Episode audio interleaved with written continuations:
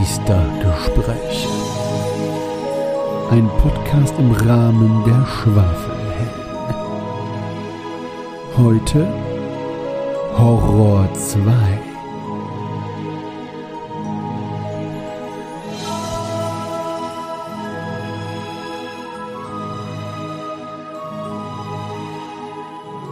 Hallo zusammen, liebe Zuhörerinnen der Schwafelhelden und der Meistergespräche. Willkommen zurück bei uns heute mit den Meistergesprächen. Ja, ihr habt richtig gehört und nicht die falsche Folge angemacht, denn die Meistergespräche setzen sich dreisterweise, aber in ihrer meisterlichen Weisheit auf den ersten Sonntag äh, aber nur für Juli, weil wir terminlich es nicht anders geschafft haben.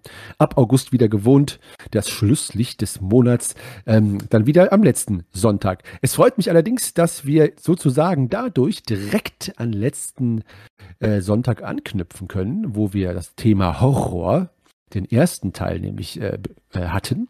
Und heute machen wir genauso weiter. Horror, der zweite Teil der und letzte Teil. Mit dabei sind wie gewohnt meine heißgeliebten Mitmeister und Spielleiter, die da wären der Daniel. Hallo Daniel. Hallo zusammen. Hallo Magnus. Moin. Und hallo lieber Lars. Moin. So, ich erübrige, ich erübrige, es erübrigt sich. So, jetzt habe ich die Frage, was ihr gespielt habt, weil es ja nur eine Woche war. Das lasse ich jetzt mal außen äh, vor. Und ähm, fange direkt. Du etwa nicht gespielt letzte Woche, Mensch. Äh, ja, doch, aber das können wir dann im August als großes Paket ja ab, abfrühstücken. ähm, und äh, genau, äh, ich fange direkt mit der nächsten Horrorfrage an. Und zwar, wenn jemand euch sagt oder ihr jemandem erzählt, dass ihr ein Horrorabenteuer oder ein Horrorszenario in DSA spielt, was würdet ihr antworten, wenn jemand sagen würde, das ist doch Quatsch, spiel doch direkt ein Horror äh, Pen and Paper, so wie Call of Cthulhu oder andere Horror äh, Pen and Paper, die es da draußen gibt. Daher meine Frage an euch. Macht es überhaupt Sinn, ein System zu nehmen, das nicht einen Horrorschwerpunkt hat und damit Horrorabenteuer zu spielen? Ist das sinnvoll? Wenn ja, warum? Wenn nein, wieso nicht? Und würdet ihr sagen, dass DSA als System für Horrorabenteuer gut geeignet ist oder nicht gut geeignet ist?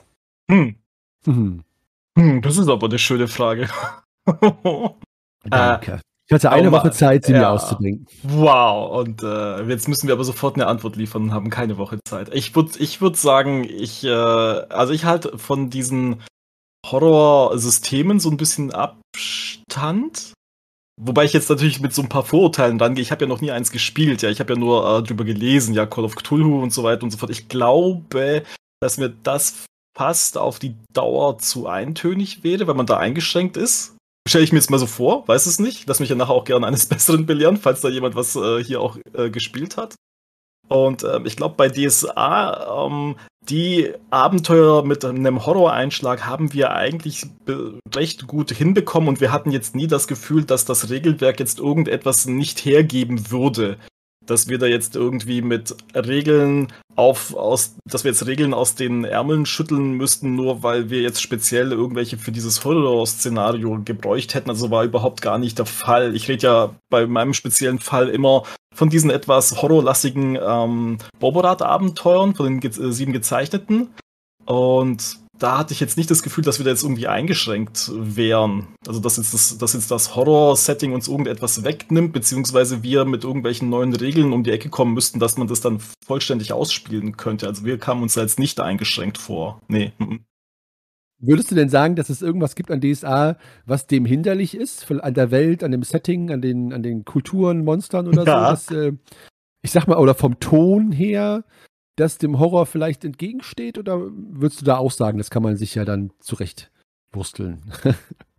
also wir haben uns bei DSA ziemlich viel zurechtgewurstelt, weil wir, ähm, weil ich DSA eigentlich immer so als so eine Sandbox auch gesehen hatte. Also ich habe mir schon die Sachen genommen, die ich halt eben wollte, aber wir waren nie so in dieser, in diesem 1 zu 1 Abbild dieser Welt drin, so wie es jetzt ähm, beispielsweise im aventurischen Boden oder sowas gezeich gezeichnet wurde oder diese diese super strengen zeitlichen Abläufe, die du ja dann in irgendwelchen ähm, Jahreskalendern oder sowas nachlesen kannst. Also wir hatten da wirklich also alle Beschränkungen beiseite gelegt und hatten es dann so gespielt, wie es uns Spaß gemacht hat. Und äh, wenn dann auf einmal bei Albtraum ohne Ende etwas mit Vampiren gewesen ist, ich glaube, das war Albtraum ohne Ende. Nee, unsterbliche Gier, Entschuldigung, habe ich durcheinander gebracht, dann hat man das jetzt nicht so also die Spieler hatten es halt nicht so hinterfragt. Ich habe es jetzt selber auch nicht so wahnsinnig hinterfragt, weil klar, es ist halt ein Fantasy-Setting, es wurde halt etwas düsterer, Vampire passen zu Fantasy, das war dann in Ordnung. Wahrscheinlich würden da jetzt irgendwelche DSA-Puristen, denke ich, widersprechen oder so. Aber wie gesagt, wir hatten halt, wir hatten uns in der Welt einfach ähm, ausgetobt und wir hatten halt in dieser Welt Spaß und ähm,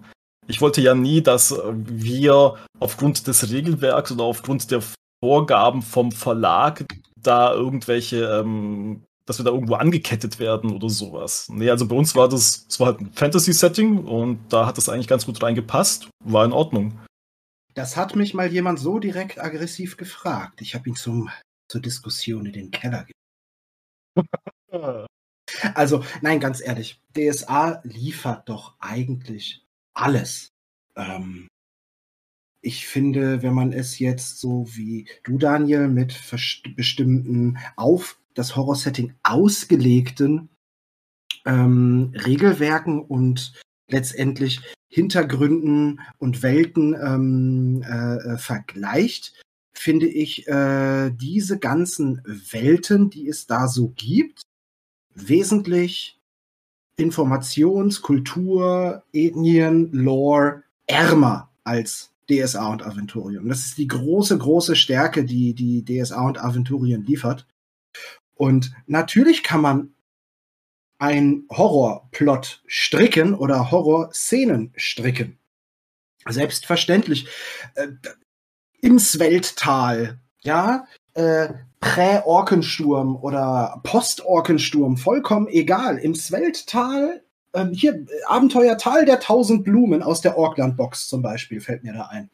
Wenn man da äh, sich auch nur irgendwie äh, vertut als Heldinnengruppe, ja, und wird von Orks mhm. gefangen genommen, die da irgendwas Rituelles machen. Schon hast du das Setting, äh, Horror, Kontext, fremde Kultur. Du hast sogar noch äh, bei DSA 3 andere Ethnie, äh, weil Orks oder Halborks noch nicht spielbar waren.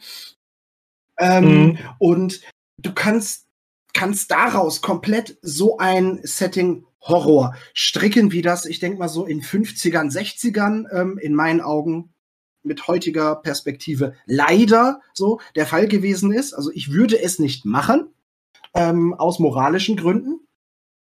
Aus, aus ethischen Gründen würde ich nicht sagen, okay, es ist Horror, dass etwas Fremdes geschieht, so, ne? Oder dass, dass ich einer mhm. fremden Kultur begegne und diese fremde Kultur äußert sich ausschließlich negativ und so, ne? So wie das in 50ern, 60ern so gerne beliebt war. Mhm. Äh, diese Kannibalismus-Themen unter Humanoiden etc. etc. Also das, das nicht. Es wäre aber möglich. Ähm, da brauche ich kein, da brauche ich kein anderes System für, um bei dieser Frage jetzt erstmal zu bleiben. Ähm, genauso gruselig ist es doch aber auch, wenn, das habe ich ja in der ersten Folge, glaube ich, schon gesagt, wenn vertraute Strukturen, die die Säulen deiner Welt, deiner heilen Welt, deiner Welt, die gilt, deiner Sicherheit wegbrechen, dann geschieht doch der wahre Horror. Und das kannst du genauso gut. Äh, in einem Bereich haben. Jetzt bitte richtig verstehen, ich plane das nicht für meinen Sohn. aber, aber er hatte so, ich habe überlegt, ja, so eine Kampagne für ihn zu basteln ja, quasi so, so Gareta-Gassengeschichten mhm. genannt, ja. So, GGGG, ja, Gareta-Gassengeschichten ja. genannt. Und ähm, selbst da, wenn man da einfach als ein Junge, der nicht, der einfach die Aufgabe hat, okay, ich habe jetzt sehr, sehr viel vom Markt äh, in die Werkstatt von meinem Vater zu bringen. Was passiert mir da unterwegs? Auch da können doch potenziell ich sag's nochmal, ich plane es nicht für meinen Sohn, aber potenziell könnte man auch dieses Setting für eine erwachsene Gruppe nehmen und könnte auch dort Szenen von Kontrollverlust, von Panik, von plötzlicher Gefahr, von überfordert sein, von dem, was ich eben andeutete, Wegbrechen von äh, Sicherheiten, Naturgesetzen oder praktisch äh, ja, äh, sozialen Naturgesetzen, wenn ihr versteht, was ich meine, ne? So, dass das nicht mehr gilt, dass Menschen plötzlich fremdartig erscheinen, etc. Beispiel, lass irgendeinen Händler sagen, ja, äh, das, was du so abholen sollst, das ist so schwer, ich bin so alt, hol's doch bitte hinten aus meinem Lagerraum. Musst über den Hinterhof mhm. und da mhm. ist dann so ein Schuppen, da kannst du es abholen. Plötzlich geht die Tür zu und irgendein großer Typ ja. mit einem Knüppel steht äh, vor einem. Ja. Was für ein Horror. Ähm, äh, ja, ich danke, Magnus. Ich, ähm, ja. wenn ich meinen Senf jetzt mal dazugeben so. kann, ich sehe das auch auf eigentlich wie du und äh, du und Daniel. Ich finde, DSA ist so, das ja, kritisieren ja vielleicht auch viele, aber so vielfältig, allein die Welt, ich meine, das sagen ja immer alle, wie klein der Kontinent ist, und ähm, ich finde, dass viele Regionen und auch viele Abenteuer haben ja so ein sehr fühlbares Couleur, wo man merkt, wo die AutorInnen damit hin wollten. Also manche Abenteuer haben so ein äh, Schwert- und Sandalen-Feeling, so wie die, äh, heißt die, wie Ahrenstein, ja? Ahrenstein-Kampagne, ja sowas. Oder dann der Wolf von Winnhal ist klar eingefärbt und so. Und ich finde, ist schön, wenn man als Gruppe dann jeweils das Genre so ein bisschen annimmt und sagt, okay, das ist jetzt eher so ein ja. Abenteuer, Abenteuer, also im klassischen äh, Entdeck, äh, Entdecken und äh, ne, sowas. Oder es ist ein bisschen langsamer und ein Detektivabenteuer. Eigentlich finde ich das ganz schön. Und ähm, ich meine, D&D macht ja nichts anderes, nur die bringen dann ja tatsächlich so äh, Setting-Boxen raus, so wie Ravenloft oder so. Ähm, aber ich finde halt bei DSA kann man das halt wirklich einfach machen. Zwei Sachen würde ich allerdings sagen, die ich finde, die mir bei DSA ein bisschen schwieriger machen würden als bei anderen Systemen. Das erste ist, ich finde Call of Cthulhu's oder Cthulhu's Ruf, ganz egal, wie, wie, wie man das nennt, dieser Ansatz ähm, von so geistiger Stabilität auch quantitativ festhalten ganz gut.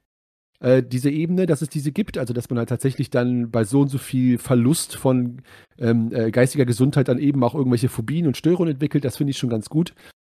Dass das regeltechnisch so ein bisschen die SpielerInnen dazu anleitet, das auszuspielen. Und was ich eigentlich auch mag, wenn es um Horror geht, ist, wenn das Grundsetting unserer Welt mehr ähnelt, um eben dem Horror vor dem, vor dem Unbekannten leichter darstellen zu können. Sprich, ein Setting 1908 in, in, in London oder 1890 in London. Ähm, da finde ich, kann man den Horror auch ein bisschen feiner vielleicht so reinbringen, weil die Welt an sich ist ja gar nicht so fantastisch. Zumindest nicht, wenn man als Ursprungssetting das klassische London nimmt. Klar, natürlich, was äh, dahinter brodelt. Und das finde ich was, das fände ich als, als Meister oder als Spieler mal schön, wenn man halt das Grundsetting so ganz quasi fantasiearm macht, vermeintlich sogar ganz fantastiklos. Hm, da hätte ich mal Lust drauf. Aber bei DSA ist es ja schon so, dass man natürlich Elemente wie, wie Orks und Drachen und Magie sind halt schon vertreten. Das heißt, so die Erwartung, dass es horrende Dinge gibt, ist natürlich irgendwo naheliegender. Das wären so meine zwei Cent. Aber ansonsten finde ich auch, also diese Behauptung, dass das mit DSA nicht gehen würde, das ist eher eine Frage der Methodik, würde ich halt sagen. Das war mein Hor Horrorsenf dazu. der Senf des Todes. Ja, dann fehlt noch ein Schlagsenf von mir, glaube ich. Erstmal würde ich wahrscheinlich ja nicht, dass jemand wirklich so direkt fragen würde, warum spielst du da ähm, das in DSA, würde ich vermutlich erstmal antworten, weil ich halt DSA spiele und jetzt mit meiner Gruppe nicht das System wechsle, nur weil ich da ein Horrorabenteuer einstreue. Wenn ich einen One-Shot machen würde, ähm, und das soll jetzt wirklich ein Grusel, ähm, ein Horrorabenteuer werden, dann würde ich vielleicht überlegen, ob ich ein anderes System nehme. Weiß ich nicht, aber würde ich dann vielleicht überlegen. Aber in der Regel macht man ja mit seiner Gruppe so länger angelegte Geschichten.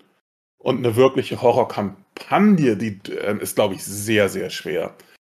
Call of, ähm, of Cthulhu ist ja auch darauf angelegt, dass das eigentlich mehr so One-Shots sind oder nur so ein paar Sachen. Dann drehen die Leute ja sowieso alle durch. Eine wirkliche Kampagne, bei der man wirklich die ganze Zeit immer nur Horror hat und wirklich die ganze Zeit den Horror hochhält. Ich glaube, das oh, funktioniert yeah. nicht. Man braucht dazwischendurch auch mal Ruhepole ähm, um dann irgendwann den, den Horror wieder hochzukriegen.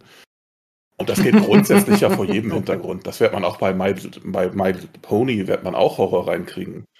Also äh, spätestens seit Stephen King wissen wir, dass eine Witzfigur wie ein Clown ziemlich gruselig sein kann. Ja, also oh, ähm, ja. von daher ist das, glaube ich, tatsächlich gar keine so große Systemfrage. Und da da ist in, man, man braucht eine gewisse Normalität sozusagen in der Welt, aber die hat Aventurien ja erstmal. Jedenfalls unser gutes altes Aventurien. Äh, und da kann man solche Horrorgeschichten, also habe ich tatsächlich nie Probleme mit gehabt, da dann da Sachen zu machen. Also Albtraum ohne Ende. Ähm, da haben hier unsere beiden Meister aus dem G7-Club, Daniel Magnus, ja schon viel drüber erzählt, was, mal, was da so alles passiert.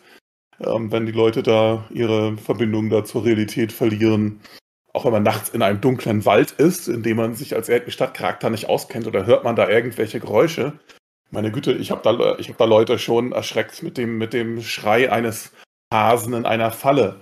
Ähm, da kann man im Zweifelsfall sich irgendwo aus dem Internet den Originalschrei rausholen. Wenn so ein Hase in einer Falle schreit, oh hört sich fast an, als würde da ein Kind schreien oder so. Ja? ja also man ja. kann einfach nur Origi original Naturgeräusche, die wir Stadtkinder, mhm. ich bin zwar ein Landkind, aber egal, ähm, kaum noch kennen heutzutage, da so reinspielen und die Leute denken, meine Güte, was ist denn das? Äh, das kann ich bestätigen. Ja, weil sie es einfach nicht kennen und da haben wir wieder die Angst vor dem Fremden. Hm. Also lange Rede, kurzer Sinn, ich sehe da überhaupt kein Problem bei DSA, das zu machen. Besonders wenn man berücksichtigt bei diesem Beispiel mit dem Hasen, dass ja viele der klassischen Horrorgestalten ja auch solchen Missverständnissen kommen, ne? wie die Meerjungfrauengesänge oder die, quasi diese Hasenschreie aus dem Wald, die dann zu Banshees äh, umgedichtet werden. Mhm. Also das ist schon sehr, sehr elementar und geht schon weit in die menschliche Geschichte zurück, wie das, wie sowas wahrgenommen wird. Also absolut ja. korrekt. Und wenn du zu dicht ans Orkland kommst, dann nimm dich in Acht, einen Helm zu tragen, wegen der Todeshörnchen. Ja. Also, du meinst damit, man sollte einen Helm tragen, wegen der Todeshörnchen. Ja, ja, genau. Ja, nimm dich in Acht, trage einen Helm. Ja, genau. Ja, aber ich kann das bestätigen. Ja. Ich, ich, ich kann das als, äh, als, als Jagdscheininhaber und aktiver äh, Jäger, kann ich das bestätigen. Äh, die Realität äh, kann durchaus, vor allem für unerfahrene Menschen oder Menschen, die die ähm, die nicht, die, die die Realität an vielen Punkten einfach nicht kennen oder ausblenden. Ich will jetzt gar nicht vorwerfen oder irgendeine Wertung reinsetzen. Äh, alleine schon schockierend oder gar traumatisierend sein. Ähm, auch im Rahmen der sozialen Arbeit äh, habe ich das gemerkt dass Leute, gerade wie, äh, ich glaube, Henny, du das gerade so passend sagtest, Stadtkinder, dann eben äh, leichter davon äh, oder damit zu schrecken sind und davon äh, betroffen sind. Ja? Eindeutig. Also das ist nicht nur ein Kinderschrei, was so ein sterbender Hase von sich lässt, das ist ein Babyschrei. So, und das ist schon, das geht unter die Haut. Ja. Aber es ist nicht nur die, ähm, ich sag mal so, ich glaube, jegliches verendendes Haarwild ist äh, oder jegliches verendendes äh, Tier löst auch bis zu einem gewissen Grad einfach eine schlimme Betroffenheit aus. Wenn man diese ganzen Kenntnisse hat, zum Beispiel, jetzt, um den Bogen wieder zurück zum Pen and Paper zu finden, und man beschreibt das, man beschreibt das bis ins Detail und lässt die Leute das nachempfinden, wie das ist, dann haben sie nicht die reelle Erfahrung gemacht dann kriegen sie nur eine Beschreibung, eine einzelnen Momentaufnahme von einer Person, die das mal erlebt hat oder eben ihre Erfahrungen dort als Spielleitung hineingibt.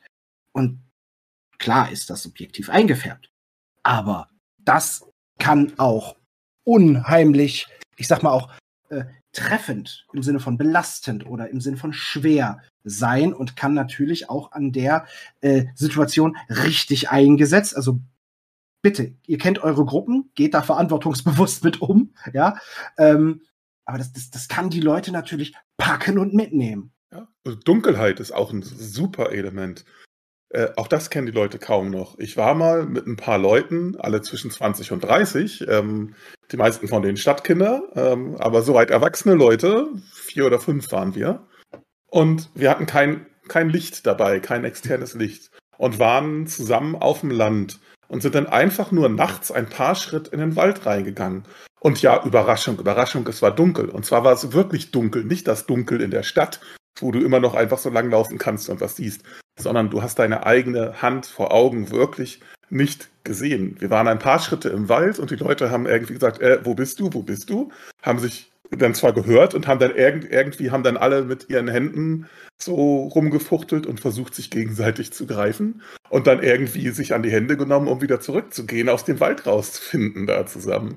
Und da hatten schon ein paar Leute alleine in dem Moment ein bisschen Angst, obwohl man nicht alleine war und nichts, aber man hat auf einmal nichts mehr gesehen, ja, wirklich nichts. Da, ja, da, da, drehst du nachher einfach aus irgendeinem Grund äh, auch durch, gell, weil dir dann die Fantasie so einen Streich spielt. Ich weiß auch, mein, ähm, mein kleiner Bruder und ich, wir sind mal als äh, Jugendliche, wir sind ja auch Dorfkinder, Landkinder, eigentlich und wir sind dann halt auch mal nachts, auch so ohne äh, großes externes äh, Licht, einfach mal spazieren gegangen Richtung Waldrand und dann hattest du genau das gleiche. Ja, du hattest halt so ein bisschen Sterne, Sternenhimmel über dir, ja, und wir kannten die Gegend auch äh, ziemlich gut und wir dachten eigentlich auch, dass wir die Flora und Fauna ganz gut kennen, ja, und dann hast du halt irgendwo am Waldrand irgendeinen Schrei gehört, ja, und wir haben halt echt gedacht, okay, jetzt drehen wir um und gehen nach Hause, ja, weil es hat halt einfach echt so, äh, dein Kopf hat da halt einfach angefangen rumzuspinnen. Was ist, wenn da jetzt ein Wildschwein rauskommt? Hey, es gibt ja keine Wildschweine. Ja, aber was, wenn doch, ja? Es war total absurd eigentlich, ja. Aber das macht dann schon was mit dir, ja. Diese absolute Dunkelheit, du hast nichts, du hast kein, kein Licht, du hörst irgendwas, was du nicht zuordnen kannst, ja, und dann hast du Kopfkino. Ja, also echt extrem. Und dann musst du mal versuchen, das am Spieltisch irgendwie zu erzeugen. Ja, ich wollte gerade sagen, ich könnte jetzt auch loslegen und von einem Kindheits, ja, will ich es jetzt Trauma nennen. Also ich glaube, es wäre übertrieben und würde den reellen Traumapatientinnen nicht gerecht werden. Aber wir wohnten damals in so einer Art äh, Wendehammer-Schnecke, äh. Und ich musste immer ungefähr so 50 bis 100 Meter die Mülltonnen nach vorne schieben als Kind oder ziehen, wenn die abgeholt wurden. Und unser Nachbar hatte das größte äh, Grundstück. Ich, ich merke gerade, wie sehr sich das für ein Cthulhu-Setting eignen würde.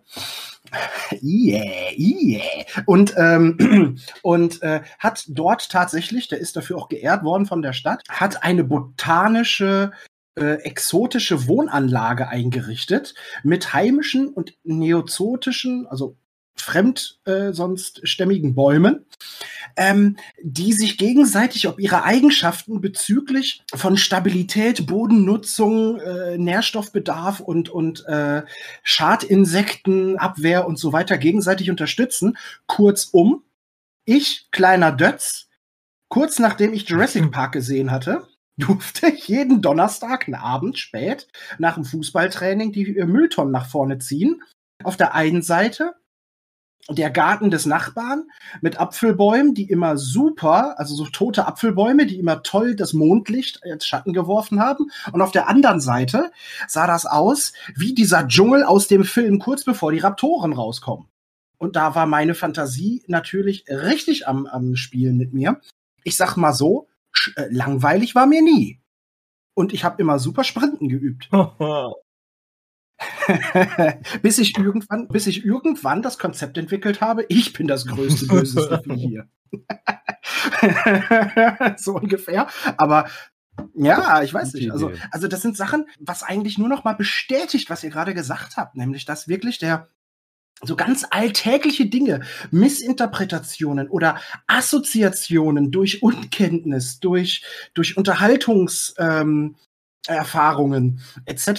Äh, uns dazu bringen, dass wir uns, ja, ich würde schon fast psychologisch betrachtet, vulnerabel machen. Äh, also psychologisch betrachtet sage, dass wir uns da vulnerabel machen.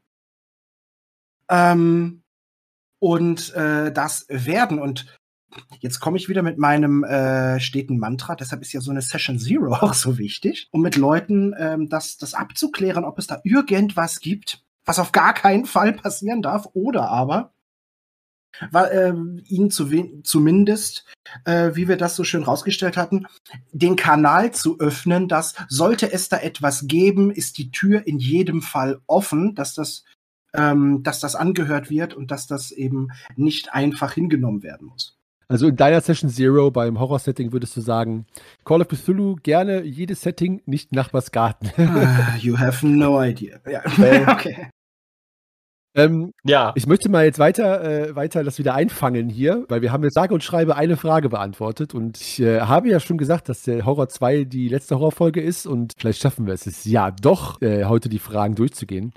Ähm, zwei Tipps, zwei Tipps in Sachen DSA habe ich noch, und zwar die Spielhilfe Borborats Erben. Vielleicht Lars wird sich wahrscheinlich, egal im wo er gerade drin sitzt, umdrehen, weil er ist ja kein großer Post-G7-Fan. Trotzdem gibt es dort in dieser Spielhilfe einen Absatz, wo es um Horror- und Gruselspiel in Aventurien geht. Also äh, sehr lesenswert. Und es gibt auch die äh, Zusatzregeln zum, ich glaube, Erschauern oder Entsetzen, was sich ein bisschen an diese ganze Schreck- und Horror-Auswirkung auf den Charakter ähm, quasi äh, entsetzen heißt sie. Ich habe sie gerade hier stehen. Wie sich das auf den Charakter auswirkt. Also sie haben da schon dann vom Spiel in den schwarzen Landen heißt das Kapitel, glaube ich, da schon geguckt, ob man da mal ein paar Worte zu verliert. Also finde ich ganz schön für alle, die es interessiert. können sich das mal angucken. Und ich habe bei meiner Suche nach Fragen für diesen Podcast einen Tipp bekommen. Es gibt die Seite Rollenspielbewertungen, schon lang gediente Seite im Internet, Rollenspielbewertungen. Dort kann man halt alle möglichen Rollenspiele und Abenteuer suchen und die Bewertungen lesen, die Rezensionen. Man kann dort auch DSA eingeben als Suchwort und Abenteuer als Suchwort, aber man kann auch das Stichwort Horror eingeben und bekommt eine lange Liste von allen DSA-Abenteuern, die von diesem Redakteur oder Redakteurin als Horror eingestuft worden sind. Und das ist echt toll, weil da sind viele bei, von denen ich noch nie gehört hatte, die halt nicht äh, für mich auf den ersten Blick äh, als Horror erkennbar waren aufgrund des Titels oder Titelbildes. Deswegen, wer nach einem Horrorabenteuer für DSA sucht, Rollenspielbewertung, DSA, Abenteuer, Stichwort Horror eingeben. Da sind mindestens 30 oder 40 Abenteuer, äh, inklusive Anthologien ähm, und äh, aventurischen Botenabenteuern etc. rezensiert und aufgelistet. So, ähm, ich möchte mit euch. Nur der Vollständigkeit halber gibt dann ja auch noch die dunkle Zeitenbox, ne? Imperien in Tringern, die in der aventurischen Vergangenheit spielt. Und ich halte da zwar im Grundsatz nicht viel von, auch wenn ich zugegebenermaßen noch gar nicht reingeguckt habe. Es gibt ja auch aus einem Crowdfunding ein Cthulhu-Modul für DSA, ein Cthulhu-Extra-Szenario, Extra-Box. Sandy Petersons Cthulhu-Mythos, ne? Für DSA, ja. Crossover quasi, ja. Stimmt, gut, dass du das noch erwähnst. Das gibt's auch, ja.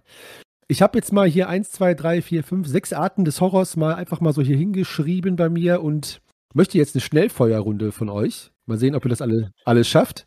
Und ich sag euch diese Horrorart, ja, ähm, und dann sagt ihr mir kurz äh, yay, nay oder may. nee, also gut, schlecht oder Okay. egal, ja? Also, Cthulhuider Horror. Ja. Ja.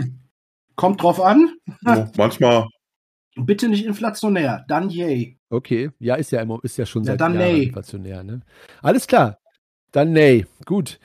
Der Horror von anderen Menschen, was ja in vielen Apokalypse- und Zombie-Filmen gemacht wird, sich um die letzten Vorräte streiten, Verbrecher, die umherziehen äh, beim Zusammenbruch der Ordnung. Äh, Ja, nee. von dem Horror. Nein. Nein. Also yay, wenn es nicht Oh. in Aventurien ist. Ah, ach, guck mal, Daniel und Magnus ganz klar äh, Ja. gegensätzlich. Aber reden wir jetzt, ja. Und Lars Ja, gut, für die vermitteln ja, genau, aber reden wir jetzt davon, äh, da, dass wir diese Ja. Settings in Aventurien spielen oder, oder davon losgelöst jetzt erst einmal? Oder wie ist jetzt die Frage gemeint? Das habe ich jetzt ehrlich gesagt mir noch gar nicht überlegt. Ich dachte jetzt eher so Okay, allgemein, Ah, okay, allgemein, allgemein, okay, würde gut. ich sagen. alles klar. Ja, ähm, wobei, da würde ich gerne noch einen eigenen Horror einschieben. Und zwar, wenn die äh, Meistergespräche-Gäste zu viel schwafeln. Der Horror für den Moderator. Ähm, nee, aber, aber, Yay. nee, aber ähm, Nee. was ich noch mal sagen wollte, gerade bei DSA, weil äh, du ja, Lars, du ja sagtest, wenn es nicht bei DSA ist, da gab es gerade, jetzt nicht bei Albtraum ohne Ende, sondern später in der G7. Und zwar äh, war das der letzte Winter des Wolfes. Ne? Es ist ein zusammengeschriebener, äh, sind zusammengeschriebene äh, Szenarien-Settings und ich glaube, äh, Briefspiel und Convention-Abenteuer, die dann äh, insgesamt einen kompletten Plot, also des, des Borberat, der Borberat-Invasion in Tobrien sich widmen. Und ich musste zwar eigentlich fast alles umschreiben, äh, sage ich jetzt mal an dieser Stelle, ohne großkotzig klingen zu wollen. Ähm, also sagen wir, was jetzt militärische Logiken angeht oder so, war das dann leider sehr, sehr er hat es nicht den Anspruch, sag ich mal, den die Gruppe mitgebracht hat, mit, sag mal, militärischer äh, Erfahrung. Nicht ganz getroffen, aber ähm, dort war es dann tatsächlich wirklich hart, wenn die äh, Heldinnen und Helden Leid sehen, dem sie sich nicht annehmen können, weil sie keine Zeit dafür haben, weil sie wissen, sie ihre Wasservorräte gehen ihnen aus, obwohl da ein Fluss ist. Obwohl es hier was zu essen gibt, müssen sie, dürfen sie nichts davon nehmen, ihre Provi ihren Proviant etc ähm, weil das Land praktisch verflucht oder dämonisiert ist. So. Und die können den Menschen letztendlich nicht helfen. Sie haben keine Zeit. Sie müssen weiter. Bis sie dann sogar eines ihrer äh, in, glaube ich, Albtraum ohne Ende oder dann sogar danach äh, unsterbliche Gier erhaltenen äh, Streitrösser sogar schlachten und essen mussten, weil sie sonst keine Verpflegung mehr gaben. Uh. Also ich- richtig, so. richtig bluten lassen. Und da fand ich, hat es, also wir hatten einige dicke Klöße im Hals am Spieltisch, die nicht aus Pferdewurst bestanden, sondern die wirklich emotional waren und so gerade noch unterhaltend, ja, dass man das trennen konnte. Aber es war auch wirklich schon an der Grenze, wenn man dann wirklich äh, sogar das Letzte, was man hat, aufgeben muss, damit man überhaupt das schafft. Und man stellt sich stets, sag ich mal, als reflektierter, gebildeter Mensch dann auch die Frage, warum eigentlich? Wozu das Ganze? Ja? Mm. Also ein bisschen so der, du meinst als, als, als Horrorkategorie der Horror selber in die Abgründe zu gelangen, um äh, oder selber seine Menschlichkeit zu verlieren, Genau. weil es notwendig ist. Ja, genau, Abenteuer genau, genau. So, Ja, nach dem Motto, wir müssen, wir müssen den Kelch unbedingt holen. Ja, aber da vorne werden Bauern gerade niedergemacht. Wir müssen, wir könnten Ja. das schaffen, ja. aber dann verlieren wir einen Tag. Ja. Unsere Miss. Naja. So. Wir ziehen mit dem Armeetross äh, Richtung Schlacht gegen, äh, gegen irgendwen und müssen aber auf dem Weg dann die Bauern ihrer, ja, ihrer Ernte äh, erleichtern. Genau. Machen wir das oder nicht? Ne? Das ist auch so. War genau sowas. Interessant. Dann das nächste ist ähm, die klassische Geistergeschichte. Yay or nay? Ja. Yeah. Yay. Nee. Ja, ah, Daniel ist äh, wenig begeistert. Daniel ist von Horror allgemein, glaube ich. Nicht, äh, guck mal, ob ich. Was ist mit Zombies? Nein. Zombie-Horror. Nein. ausgelutscht, ausgelutscht. Daniel, Yay. was ist mit dir? Ja, absolut. Yay. Yazy, Yazy. Zombies, super. Wobei, die- aber wobei eher die langsamen Zombies. Das ist halt so, was ich äh, gut finde. Nicht die, nicht die schnellen. Die Gule bei Albtraum, äh, nicht bei Albtraum, aber die, die Gule bei Staub und Sterne, ohne da weiter spoilern zu wollen. Mhm. Da kann man eine sehr schöne Szene draus machen. Mhm. Dann klassische Monster, also ganz klassische Riesenspinnen etc. Ja. Wie sieht's damit aus? Yay oder nay? Nee. Nein, Magnus? Also waren wir überhaupt schon mal einstimmig? Ich glaube so ein Hm. bisschen, so bei der Geistergeschichte. Wieso nee, Magnus? Also ist das, wo du sagst, da fehlt mir irgendwie, das ist dir zu einseitig so, einfach eine große böse Kreatur, die fressend durch die Gegend eiert, da fehlt dir irgendwie die Tiefe oder wieso? Ja. Also es ist zu einfach, es ist zu nah. So, ich glaube, dass die Gefahr für ein großes Tier ähm, uns nicht mehr so erschreckt oder auch nicht mehr so, zumindest jetzt, ich, ich mache das immer aus der Perspektive von mir und natürlich aus der Perspektive von, in Anführungsstrichen, meiner Runde. So. Ähm, wir kennen, ich glaube, die, die, die Angst vor Arachnoiden oder, oder vor, vor irgendwas anderem, die ist einfach nicht so da. Also die ist, die, ich glaube, das holt uns einfach nicht so ab.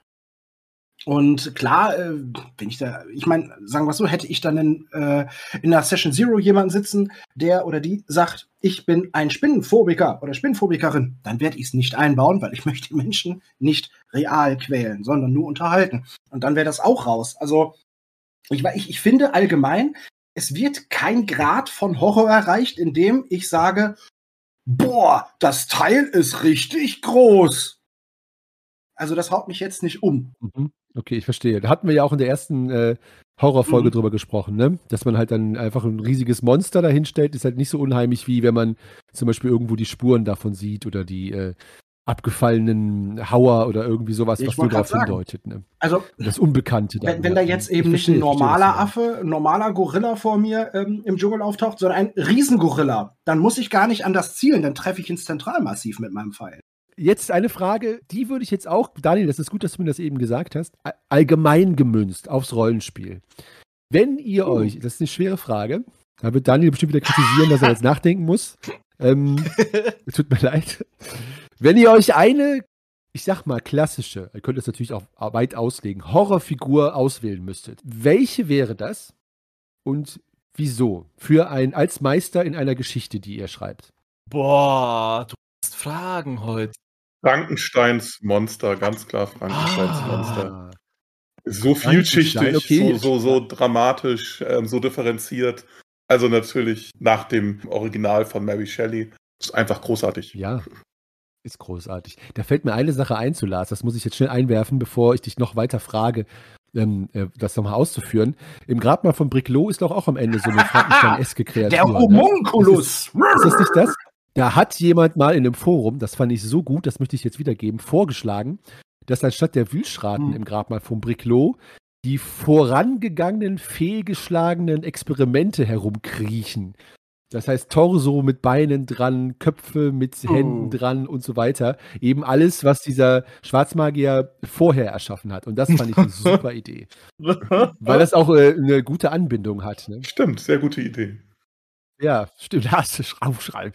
Wo wir gerade bei Frankensteins Monster sind, ich bin auch sehr beeindruckt, dass du es Frankensteins Monster nennst und nicht Frankenstein, also Nerd-Credits für Danke, dich. danke. Würdest du denn auch sagen, dass diese, diese faustische Wahnsinn des, des Doktors, also von, es ist ja kein Doktor, aber von Viktor Frankenstein, dass das auch dann Teil davon wäre? Also dieses Erschaffen von diesem Monster und dass das Monster dann äh, quasi lebt und man nicht weiß, wohin damit und so. Meinst du das auch, diese ganze moralische Grauzone? Ja. Du hast da bei der ganzen Geschichte, bei allem, was da passiert, ist eigentlich kein Charakter dabei, wo man sagen würde, der ist von vornherein weg irgendwie ähm, der Bösewicht. Die sind, die Motivation kann man nachvollziehen, ist, ist dann durchaus menschlich und dann geht's da irgendwie, äh, dann wird das nur zu, zu übersteigert und irgendwo werden da Grenzen überschritten. Das, das kann man, kann man super darstellen. Auch die, auch die Zerrissenheit, und irgendwie hat man dann nachher das Monster, das erst, weil es so fremd ist und ähm, na klar ist das irgendwie böse, dass man da hat, wenn man dann hinter die Geschichte kommt, hat man gewisse, also ich jedenfalls, Sympathien für das Monster. Aber wenn es dann durch die Gegend geht und trotzdem, weil es nicht kriegt, was es, äh, was es dann will, wegen seines eigenen Zorns und der Zurückweisung, der im Zweifelsfall doch auch wieder ähm, Leute umbringt, weil es das einfach auch ganz einfach kann, wegen dieser, wegen der großen Kräfte, die es hat, dann findet man das auch wieder falsch. Das ist, ach, ja, das ist Mhm. wirklich Kunst. Ja, ist, ja, das stimmt. Wundervolle Geschichte. Ähm, ich mache mal weiter. Ähm, bei mir ist es, und das müsste man halt in einem klassischen, ja, vielleicht Cthulhu oder anderem Setting spielen, die Mumie. Ich bin ein Mm. großer Mumien-Fan, absolute Faszination mit Mumien schon immer gehabt. Und ähm, ich äh, fände so eine ganz, ganz klassische Geschichte von Ausgrabungen mit den, äh, ich sag mal, nat nativen oder ortsansässigen Warnungen der Einwohner und Helfer, dass man da nicht reingehen soll, mit dann Mumienfluch und die Mumie verfolgt einen und geht, erwacht dann in Paris, London, Berlin, wie auch immer zum Leben. Finde ich einfach ganz toll. Also dieses unaufhaltsame, langsame Jagen dann der, der, der Schuldigen, finde ich schön. Und diesen Aspekt, dass die Leute es ja selber in der Hand hatten und dann eben auch durch diese Kreatur oder wie man immer das auslegt, gerichtet werden, finde ich ganz toll. Aber ich habe eh so ein Fable für so ein Pulp-Ägypten-Setting, ne, muss ich sagen. Also An dieser Stelle, finde, liebe kann man dann auch viel- Schwafelhelden, begebt Ja. euch nicht in südliche Regionen, Mhm. Aventurien. Ach, Mhm. Also, ja. Mumien ganz toll. Ganz, ganz toll. Auch kann ich nur den äh, Mumienfilm von, äh, von Hammer Horror empfehlen mit Peter Cushing und Christopher Lee, mein liebster nicht die Mumienfilm. Mumie mit Brandon Ja. Fraser von 1993. Nein! Oh mein Gott, Das nein. war die bessere Mumie als die spätere Verfilmung. Na gut. Nein, Uh. nein, Mhm. nein. Hammer Ja. Horrors Mumie. Ja, ich fand die, die, ja, die Mumie mit Brandon Fraser fand ich, äh, kann ich, heute kann ich die gucken, weil ich nicht mehr so kritisch bin, aber früher fand ich die unanguckbar. Da war ich noch schnöseliger als junger Mann. So, Daniel und Magnus, ihr fehlt Ja. noch. Liebste Oh Horrorfigur. Gott, guck mal, wieso? ich glaube, wir haben da so einen kleinen Aufhänger, ähm, Christopher Lee. Ich glaube, ich wäre dann tatsächlich äh, bei dem klassischen Dracula. Also bei Vampiren. Ich glaube, ich würde tatsächlich dann, ähm, also ich habe ja, ich habe ja, ich habe das ja mal an der Uni tatsächlich ähm, gehabt, so, so ein Semester lang, da ging es um Endzeitliteratur, ausgehendes ähm, 19. Jahrhundert. Und da war eben ähm, Dracula auch mit dabei.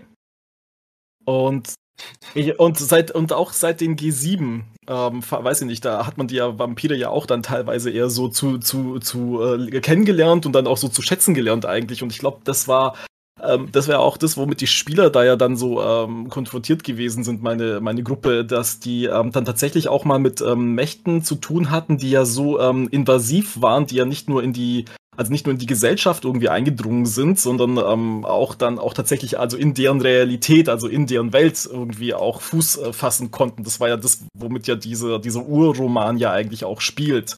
Ja, dass da eine überlegene ähm, Macht auf einmal ähm, in dein heilig, heiliges, geschütztes Reich äh, eindringt, ja damals in dem Fall ja England, und du kannst halt mit dem, was du halt eben hast, nichts, nicht großartig was dagegen ähm, ausrichten. Und ähm, ich glaube, das ist auch etwas gewesen, ja, wo ich jetzt, also beziehungsweise das hat sich dann bei der G7-Kampagne dann auch echt so rauskristallisiert, dass das eigentlich so also diese richtig schönen klassischen Vampire, ja, auch so wie bei Interview mit einem Vampir, das war einfach etwas, was mich dann doch so an den, an diesen Wesen so an sich dann so ja, fasziniert hat. Und äh, nicht diese Vampire, die dann im Sonnenlicht glitzern oder irgendwie sowas, ja, um Gottes Willen, ja. Aber ich glaube, das ist echt was, wo ich dann sagen würde, also wenn, dann ähm, tatsächlich diese richtigen, klassischen, althergebrachten Vampire. Wobei man dann ja auch nochmal genau fragen kann, meinst du Stokers Dracula im Spezifischen oder diese Art von Vampire? Weil ich finde, Dracula hat ja nochmal eine ganz andere Vielschichtigkeit, was auch diese sexualisierte Seite angeht, davon, die er hat und so. Also, das äh, meinst du jetzt Dracula im mm. Spezifischen? Als Horrorfigur oder überhaupt diese? Also ich glaube, dann würde ich in Vampire. dem Fall allgemein einfach sagen, die klassischen Vampire an sich. Ja, aber so, ähm, mhm. ich habe das ja dann echt wirklich tatsächlich dann erstmal kapiert, ähm, was es damit auf sich hatte, als, als wir dann an der Uni dann wirklich uns mal intensiv mit Dracula also an sich auseinandergesetzt äh, hatten. Ich hatte ja zu der Zeit ja eher auch schon ähm, DSA gespielt und dann wurden halt einfach so ein paar Zusammenhänge halt einfach klarer, ja, wenn du halt echt mal siehst, wo das Zeug eigentlich so äh, herkommt, was es denn damit auf sich hat. Und, äh, ja, ich meine, vor der, vor der Uni hattest du ja dann halt irgendwann mal also ein oder zwei äh, Dracula-Filme gesehen und hm, ja, okay, aber was denn da so wirklich dahinter steckte, also diese, diese Ängste einfach, ja, dass ähm, das Brit, das äh, langsam in sich zusammenfallende British Empire von einer überlegenen Macht ja, genau das zurückbekommt, was das British Empire mit dem Rest der Welt angestellt hatte, ja, und du fühlst dich dann so ohnmächtig, ja, dieser, dieser Macht gegenüber, das, klar, das hatte dann eine ganz, ganz, eine ganz andere Dimension. Deshalb finde ich, hat diese Vampire an sich eigentlich echt ziemlich äh, coole Fantasy-Figuren. Ja. ja, ich meine, wie, wie die Gesinnung oder die Ängste des Autoren den Horror beeinflussen, ist ja bei vielen, gerade bei Lovecraft und mhm. so, Magnus hattest du ja auch gesagt, ganz, ganz, ganz, ganz spannendes Thema. Ähm, also schöne Antwort da. Ja. Ne? Magnus, wir haben jetzt Vampire, Mumie Frankensteins und Monster, äh, ja. Frankenstein. Jetzt, ja. jetzt musst du sagen, das Ding auf so gar keinen Fall. Also du wolltest ja unbedingt. Was? Aber dann genau darum geht es nämlich. Du meinst hier äh, Ocean Man, take me from the land. Nein, ähm, und zwar äh, habe ich da was anderes. Äh, ich, ich muss mich gerade die ganze Zeit zusammenreißen, nicht Dracula tot, aber glücklich Zitate zu bringen. Äh, wo du Dracula sagtest, dachte ich nur so, Dracula, Dracula, Dracula, ein Meeting? Also, es ist einfach der Klassiker, seitdem ich mich irgendwann mal ähm, als frühpubertärer Steppke ins Wohnzimmer geschlichen habe, Samstag spät. Und ich glaube, auf Kabel 1 dann äh, Dracula tot aber glücklich geguckt habe, äh, war ich, hatte ich den Schatten sowieso weg.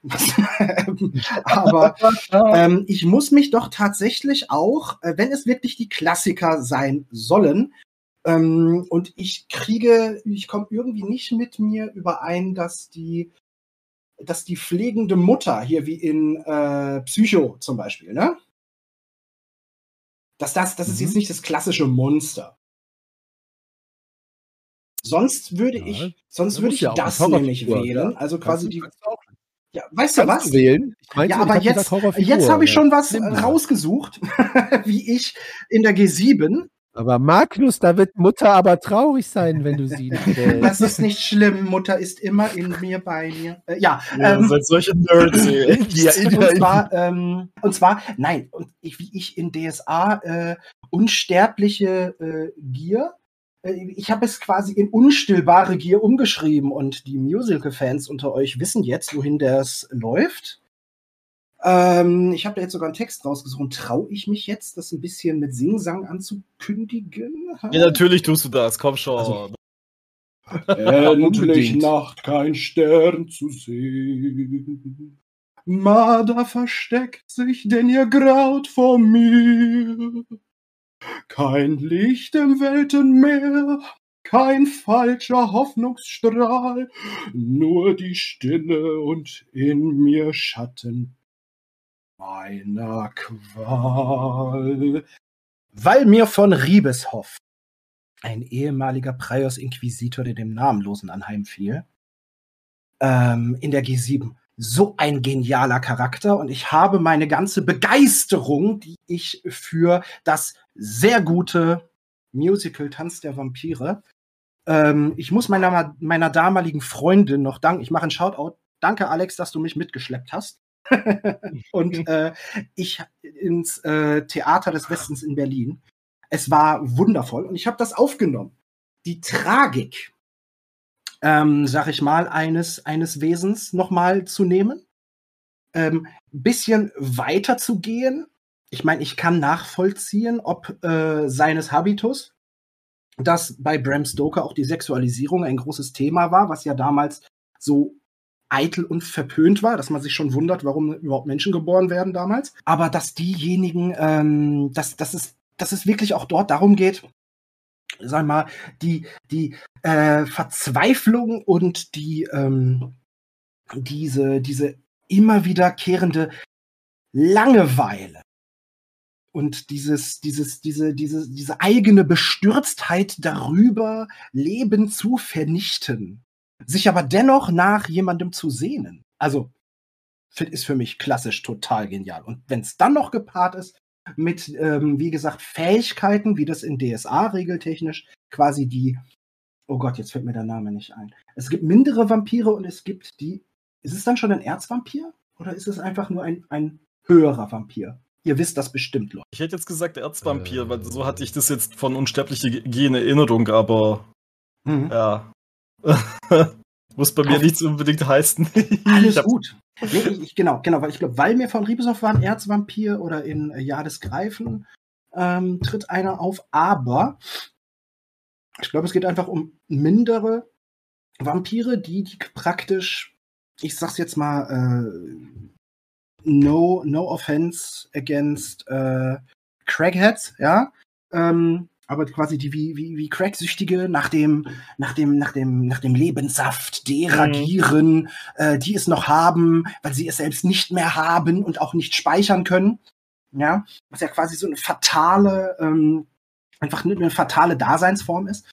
Äh, oder eben die höheren Vampire, die dann noch über weitere Fähigkeiten verfügen und diese weiteren Fähigkeiten, die dann wirklich mit das, was in Aventurien klassisch als schwarze Magie äh, betitelt ist, jetzt in Richtung Beherrschung und so weiter und so fort, dafür sorgen können, dass sie eben Menschen, ähm, womöglich Menschen, zu denen man eine positive Beziehung hat und die man eigentlich schützen möchte, äh, sie in der Lage sind, diese zu kontrollieren.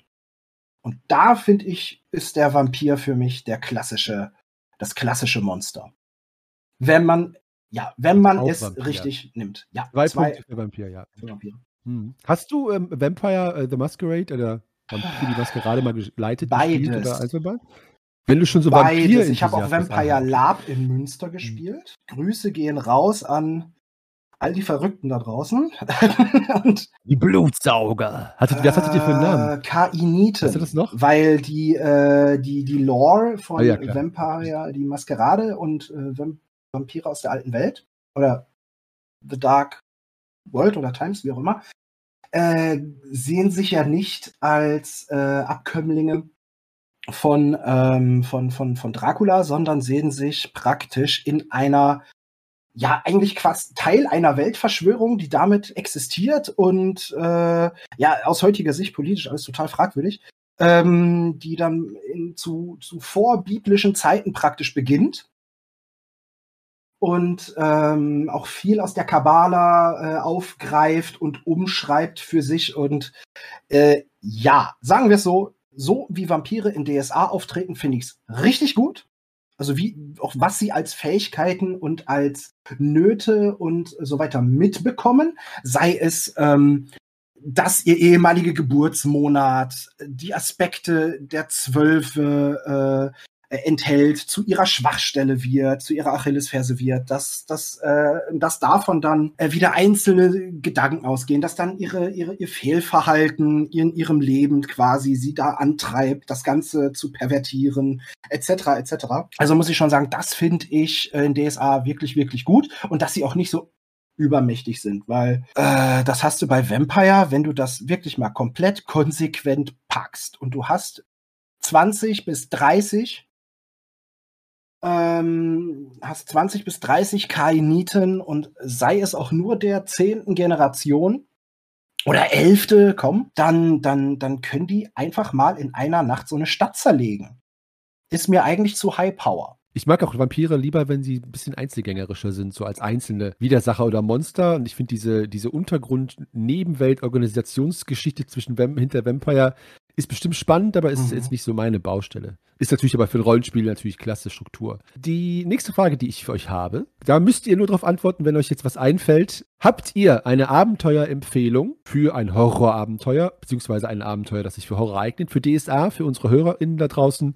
Und würdet ihr sagen, es gibt bestimmte Regionen, die sich für Horror mehr anbieten in Aventurien? Und wenn ihr das beantworten könnt, dann vielleicht auch wieso? Kann natürlich auch ein historischer Kontext sein. Ich weiß nicht, wer von euch äh, äh, sich das zutraut, das zu sagen. Dann, äh, ich fange direkt mal an. Einfach, dass ihr noch Zeit zum Überlegen habt. Abenteuer, es gibt eine Anthologie, die heißt Brr Dämmerstunden. Ist DSA 4. Und äh, da sind drei oder vier Abenteuer drin. Die sind so also die sind bewusst als Horror angelegt und darum haben die einen wunderschönen Pipe-Beigeschmack, haben also keine Horrorelemente, sondern richtig draufgesetzt. Da gibt es so Abenteuer wie heißen Die Nacht der geifernden Mäuler und so. Richtig gut. Äh, es ist, glaube ich, auf einem Friedhof, wo die Toten aufstehen und die Leute abfuttern und sowas. Also finde ich echt gut. Also wer mal Lust hat, bei DSA Horror zu spielen, aber da das eine Anthologie ist, sind es natürlich auch wirklich kurze Sachen. One-Shots ist die Frage, ähm, wie schwafelig eure Gruppe ist, aber ähm, wer mal Lust hat und sagt, komm, lass uns mal Horror ausprobieren, ohne die Kampagne direkt zu ändern und so, hatten wir ja eben gesagt, das ist ja schwerfällig. Dämmerstunden ist eine Anthologie. Äh, kann man auf DSA 3 bestimmt umschreiben. Und Regionen äh, fällt mir jetzt spontan keine ein. Ich selber bin ja in Geek, äh, obwohl Magnus und ich ansonsten politisch wahrscheinlich äh, komplett auf einer Wellenlänge sind, ein großer Freund von äh, politisch unkorrekten Darstellungen von äh, Fremdkulturen. Ähm, und äh, ja, ich finde so grüne Holle, grüne Hölle-Sachen und so finde ich eigentlich als, als äh, Szenarien ganz gut. Zumindest, sagen wir mal so, für den ersten Schreckmoment, der dann vielleicht, und da kommen wir, glaube ich, wieder zusammen, Magnus, am Ende sich dann als mhm. anders herausstellt. Aber den Effekt, Effekt, den es hat, sozusagen die eigenen Helden als unwissend zu spielen und das erstmal als Horror mhm. wahrzunehmen, finde ich gut. Ich würde es dann am Ende nochmal aufweichen, aber ich finde, man kann damit schon erstmal spielen dass man zum Beispiel von Echsenmenschen gefangen wird und denkt, man wird jetzt gefressen und dann wird man es nicht, aber den Horrormoment würde ich trotzdem erstmal so ein bisschen stehen lassen. Auch wenn es am Ende nicht so ist. So, das ist meine, meine, meine, meine zwei Regionen- und Abenteuerempfehlungen.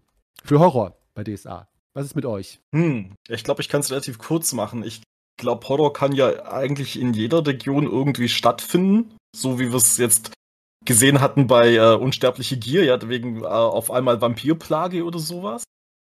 Äh, und spezielles Abenteuer kann ich mich jetzt ehrlich gesagt nicht, nicht so äh, groß dran erinnern an die Gruppe aus den 90ern, was wir da gespielt hatten. Ich glaube, wir hatten da kein richtiges Horrorabenteuer und Jetzt mit der neuen Gruppe, die ja letztes Jahr zu Ende gegangen ist, da hatten wir ja wirklich nur dieses eine ähm, Horrorabenteuer mit der Unsterbliche Gier und Albtraum ohne Ende. Und das, äh, das kann man zwar auch losgelöst von der Kampagne spielen, das steht ja auch so in den Abenteuern drin. Also man kann ja diese Boborat-Kampagne einfach beiseite schieben, beiseite lassen und kann es dann auch so spielen, wenn man jetzt, äh, keine Ahnung, zwei, drei, vier, fünf Abende mal spielen will oder sowas, ohne dass man da jetzt riesig in die Kampagne eintaucht. Aber ansonsten fällt mir jetzt gerade nichts äh, ein. Also ich hatte ja, glaube ich, auch ganz am Anfang mal gesagt, ja, dass ich so relativ wenig Horror gespielt habe bei DSA und nicht um, also ich kann es schon leiten, wenn es sein muss, ja. Aber ich glaube, ich stehe eher so auf diese, dieses Entdecker-Abenteuer-Szenarien irgendwie. Ja. Was mit den anderen? Dann, dann, empfehle ich mal was, ein bisschen B-Movie, trashigen Horror. Da sind natürlich ein paar der Klassiker ganz gut, so Wald ohne Wiederkehr oder so. da hat man auch Hennys Zombies, das hat er ja gerade mit seinen Schwafelhelden ähm, auch schon ausgekostet. Eine Region, also ich hatte ganz gute Horrorelemente schon mal mit einem Kult, der sich in den Tiefen des maraskanischen Dschungels versteckt hat. Also so in so manchen Dschungelregionen oder sonst so finsterer Wald, da geht es ganz gut. Also wenn man so das insgesamt das, das, das Szenario hat. Aber auch sehr schön, einfach, wo man das gar nicht erwartet, in irgendeiner schönen, friedlichen, normalen Stadt und dann geht man irgendwo in den Keller und dann wird es merkwürdig. Ich glaube, ich sage gerade, dass ich keine spezielle Region dafür empfehlen kann, sondern okay. dass, ja. dass man es überall einbauen kann. Ja, dem würde ich mich anschließen. Also es ist schon. Vielleicht nicht in der Stadt des Lichts. Da wird's Oh, oh, versuch mal Passierschein A38 in der Stadt des Lichts zu kriegen. Genau. Habe ich in der Schublade. Zum Selbstausdrücken, sehr gut. Ja, dem würde ich mich anschließen. Also es ist ähm, für mich keine besondere Region ähm, jetzt besonders hervorzuheben. Das ist ja das, was ich eben eingangs schon sagte, ne? wie zum Beispiel diese Gareta-Gassengeschichten. Ne? Ähm, wie gruselig das sein kann, äh, einfach nur die Lieferung für den Handwerksbetrieb an neuen äh, Werkzeugen vom äh, uralten Dachboden holen zu müssen. Ich glaube, das ist für meinen Sohn dann als äh, äh, Mitspielenden schon auch echt genug, wenn ich dann beschreibe, wie das da aussieht.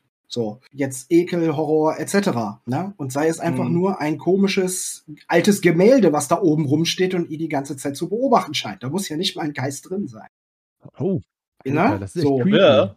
Ähm, ja, so. Ansonsten würde ich aber fast sagen, die ganzen Mechanismen, wie wir es in der letzten Folge herausgestellt haben, die Horror auslösen, die sind wichtig. Und da sind natürlich, äh, gibt es, da gibt es Regionen, die sind besser geeignet als andere. Ja, also ich glaube, dass jetzt um Wehrheim herum, da müsstest du dann schon irgendwie als, als äh, Wegelagerer nach Burg Rabenmund gebracht werden. Oder was gibt's noch für Regionen, die sind ja wirklich, wo du dir denkst, ja, hier ist ja nix.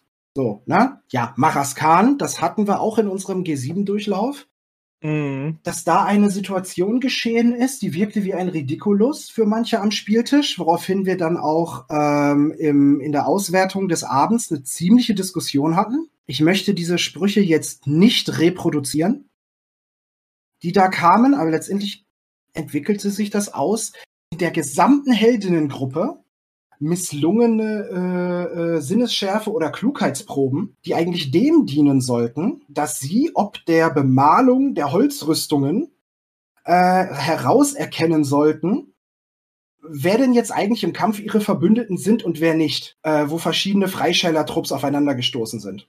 Mhm. Und da entwickelte es sich dann irgendwann dazu, dass die Leute in der Gruppe dann resignierten und dann plötzlich, ich will es nicht reproduzieren, ne? Was dann da äh, an, an Sprüchen kam, auf jeden Fall. Ja, wir haben das ausgewertet und war für mich jetzt auch nicht so dolle, ne? Äh, und ich hoffe auch, dass da äh, sich niemand da äh, angegriffen fühlt mit so einem ethnischen oder kulturellen Hintergrund, der das hört. Und äh, das fand ich dann schon ziemlich mies. Ziemlich mies. Da ist das quasi komplett in die Hose gegangen.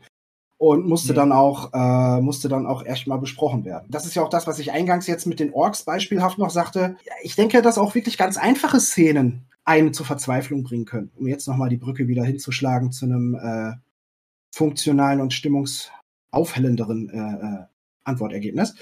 Ähm, wenn ich jetzt überlege, ähm, das Wirtshaus zum schwarzen Keiler zu nehmen.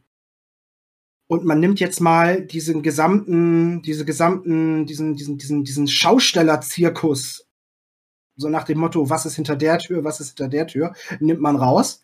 Man kommt sich ja schon manchmal vor wie bei Munchkin da. Dann kann man das Ganze, wenn man das ein bisschen mehr mit, mit modernen Prinzipien und, ne, wie, wie sieht so ein Bergwerk aus? Wie würde man das selber organisieren? Angenommen, man wäre in der verantwortlichen Rolle. Das Ganze dahin bringen, dass äh, auch dort in vermeintlichen Fluchtwegen oder vermeintlichen Auswegen äh, dann eben da jetzt nicht unbedingt eine Riesenspinne hockt.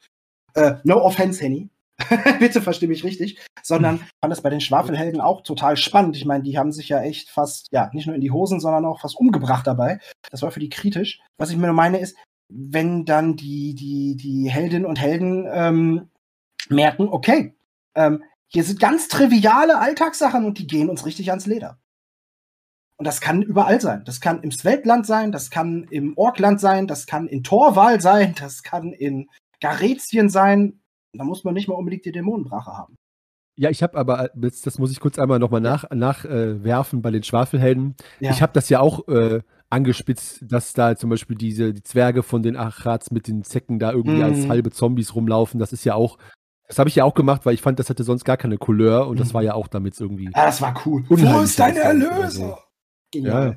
So, bevor wir zum Abschluss kommen, ähm, ich bin ja immer ein großer Freund davon, äh, sich Inspiration zu holen. Äh, und natürlich ist die größte Inspiration von euch unser Schwafelhelden und Meistergespräche-Podcast, das weiß ich ja, aber trotzdem möchten wir hier euch ein paar, ein paar Lieblings-Horror- ähm, ja, mediale Texte empfehlen oder zumindest Empfehlungen. Es müssen nicht die Lieblingsfilme, Bücher und Spiele sein. Deswegen wird jeder von uns einmal sagen, welchen Horrorfilm, welches Horrorbuch bzw. angstmachende Buch und welches Horrorvideospiel ihn denn beeindruckt hat und das mal kurz als Empfehlung raushauen. Als ich fange ich fang einfach mal äh, an. Ein Horrorfilm, den ich empfehlen kann, ist The Others mit Nicole Kidman. Ähm, von dem großen Vorteil abgesehen, dass Nicole Kidman mitspielt, finde ich den einfach richtig, ja, wunderschön, finde ich den einfach wunderschön unheimlich, äh, weil natürlich so altes äh, English Countryside House Setting mit ganz, ganz tollen, feinen Horrormomenten, die ganz klein sind, also ganz viele kleine Momente, die richtig schön breit gefächert werden. Äh, ich erinnere mich an die Szene, wo die unten sitzen und oben poltert ist, so als würden die Kinder spielen und dann ist Nicole Kidman sauer, guckt nach oben und sieht, dass die Kinder gar nicht oben sind, sondern im Garten, als sie aus dem Fenster guckt. Um das sowas finde ich ganz, ganz, ganz toll, so feine kleine Momente. Als Horrorbuch würde ich eine Kurzgeschichte empfehlen und zwar Der Horla von Guy de Maupassant. Ist eine Geschichte, die ist wundervoll, denn es geht um einen Mann, der sich einschließt, weil er überzeugt davon ist, dass draußen vor der Tür der Horla auf ihn wartet. Und es ist eine wundervolle Psycho-Horror-Geschichte, denn natürlich merkt man, gibt es diesen Horror denn, gibt es ihn nicht? Was ist der Horror überhaupt? Und er steigert sich da schrecklich in seine Angst rein, ob der Horror ihn hört, ob er weiß, was er macht, ob er draußen wartet, ob er extra leise ist und so weiter. Und ähm, fand ich als Jugendlicher, als ich es gelesen habe, einfach unfassbar, diese Vorstellung, sich ins Zimmer einzuschließen und sich da reinzusteigern, dass da draußen etwas sitzt. Was es ist, wird auch nie geklärt, ähm, das auf einen wartet. Äh, Finde ich ganz schlimm. Fand ich also sehr beeindruckend. Das ist eine Kurzgeschichte. Und als Videospiel für die alten Hasen da draußen und die alten Hasen hier unter uns ist Alone in the Dark ist für mich einfach ein super Horrorklassiker. Die ersten zwei Teile. Ähm, ist heute nur noch bedingt spielbar für die jungen Leute, die da draußen zuhören, außer die, die wirklich so viel Bock auf Retro haben, dass sie es auf sich nehmen. Aber fand ich einfach richtig geil und da würde ich sogar mal empfehlen, mir Let's Play anzugucken, weil ähm, ja, ist einfach ein richtig, richtig unheimliches Ding. Was ist mit euch? Film, Buch oder Geschichte und Videospiel? Wer möchte? Hm, ich kann es ja, ja ganz kurz machen. also ich erstecke mich ja nicht so wahnsinnig gerne, deshalb äh, gehe ich eigentlich auch super selten ins Kino, um mir dann Horrorfilme anzuschauen und Horrorbücher, weiß ich nicht, lese ich nicht, also ich bin nicht so der Horrorfan, so allgemein, muss ich äh, echt fest, feststellen, mhm. jetzt so im Vergleich zu euch von daher kann ich, also Computer, ich habe auch, glaube ich, wirklich nie ein Computer-Horrorspiel gespielt, weil ich mich einfach so ungern erschrecken lasse. Also von daher falle ich, fall ich da raus. Bei, bei Büchern ist es so ähnlich. Ich meine, ich habe natürlich die klassischen Stephen King-Sachen schon auch gelesen, aber ich glaube, was mir so richtig unter die Haut gegangen ist bei so ein paar Malen, war ähm, bei Kafka, weil es teilweise schon ziemlich äh, super schrecklich war, was der ähm, geschrieben hat. Also wenn man sich mal diese Kurzgeschichtensammlung durchliest mit diesem Landarzt, also das ist, da gibt's ja diese diese eine Geschichte, wo er da, wo dieser Landarzt dann zu einem äh, Jungen gerufen wird, der so eine ganz merkwürdige Wunde hat. Also das fand ich jetzt beispielsweise, das, also das ging halt eigentlich wirklich so unter die Haut. Oder wenn man sich auch das mal durchliest mit dieser Strafkolonie, das war ja so äh, Horror-Kafkaesk irgendwie. Ja, oder ich meine auch so ganz klassisch die Verwandlung ist ja auch schon so, hat ja auch schon so Horror-Elemente, ja, dass man da als, als verwandelt als Kä mhm. ja, Käfer aufwacht. Das ist so, ja, ähm, ja, Kafka Richtung Horror. also ist für mich schon so ein bisschen, ja, geht in Richtung Horror. Aber ich glaube, ähm, bei Filmen, da würde ich jetzt einen Film nennen, der ist so ein bisschen im Kino, glaube ich, untergegangen. Das, der hieß ähm, Skeleton Key. Und da ging es um ein, ähm, um eine junge Frau, die in, auch in so einem Landhaus in den USA sich einquartiert hatte und da sind eben vor 100, äh, 110, 120 Jahren, ähm, kurz nach Befreiung ähm, der, der Sklaven, als dann diese, diese ähm, Lynchmobs durch die Gegend gelaufen sind und dann die, äh, auf die auf die Dunkelhäutigen losgegangen sind. Das spielt dann da und äh, hat auch noch ist noch verstrickt so mit Voodoo-Elementen. Also will ich nicht, ich will nicht zu viel verraten. Und ich glaube, die Hauptdarstellerin, das war das Rachel Weisz, wenn ich es jetzt richtig in Erinnerung habe. Das war die Tochter von Goldie Hawn. Wie heißt die nochmal? Ja, müsste ich, müsste ich jetzt tatsächlich nachschlagen. Äh, ich wollte sagen, Rachel Weisz war ja bei dem äh, Mumienfilm mit Brendan Fraser, was ihn meiner ah. Meinung nach unheimlich aufgewertet hat. Aber Kate, Kate. Hudson. Kate Hudson. Ja, bei Skeleton Key. Ich habe ich hab den auch gesehen. Ah, ich habe okay. aber gerade nachgeguckt. Kate Hudson und dann der, der, der gestorben ist, der Hurt? William Hurt, ja, genau. Hurt, ist das der? Und, und ich fand den ja, Film halt so ähm, ja. herausragend, weil der, da ging es ja eben darum, ob äh, bei dem Film war ja diese Prämisse, Voodoo funktioniert dann, wenn du's, wenn du daran glaubst. Und sobald du halt irgendwie nicht, nicht mehr daran glaubst, hat es natürlich keinen Effekt mehr. Aber sie musste, sie war ja dann darauf angewiesen, auf diese, äh, sich auf diese Voodoo-Rituale zu stützen, um dann halt eben gegen diese böse Macht, die aus der Vergangenheit versucht hat, in die Realität einzudringen, ähm, dass sie sich darauf halt eben stützen musste, obwohl sie ja am Anfang eigentlich nicht dran glaubte. Und das fand ich so super interessant. Ja, es war halt einfach so wieder so, so ein Spiel mit, ist es real, ist es nicht real, lässt du dich darauf ein oder nicht? Und das war, das fand ich super spannend. Hat aber auch dieses wunderschöne äh, New Orleans. Ja, doch, genau, das müsste es sein, ja. Da, wo es ja sowieso diese Vermischung aus so neokolonistischer, äh, mm. weißt du, irgendwie Empirismus mit diesen alten Voodoo- und Hoodoo-Traditionen, das ist natürlich immer total ja, schöne, also den fand ich von daher ja. wirklich ähm, bemerkenswert und äh, auch schön herausragend. War mal so ein etwas anderer Horrorfilm, ja. Bei Kafka noch eine kleine Anekdote. Ich habe mal gelesen, dass irgendein Zeitgenosse Kafkas erzählt hat, dass Kafka, der seine Geschichten selbst äh, vorzutragen pflegte, dabei oft sich vor Lachen Was? nicht mehr einbekommen hat.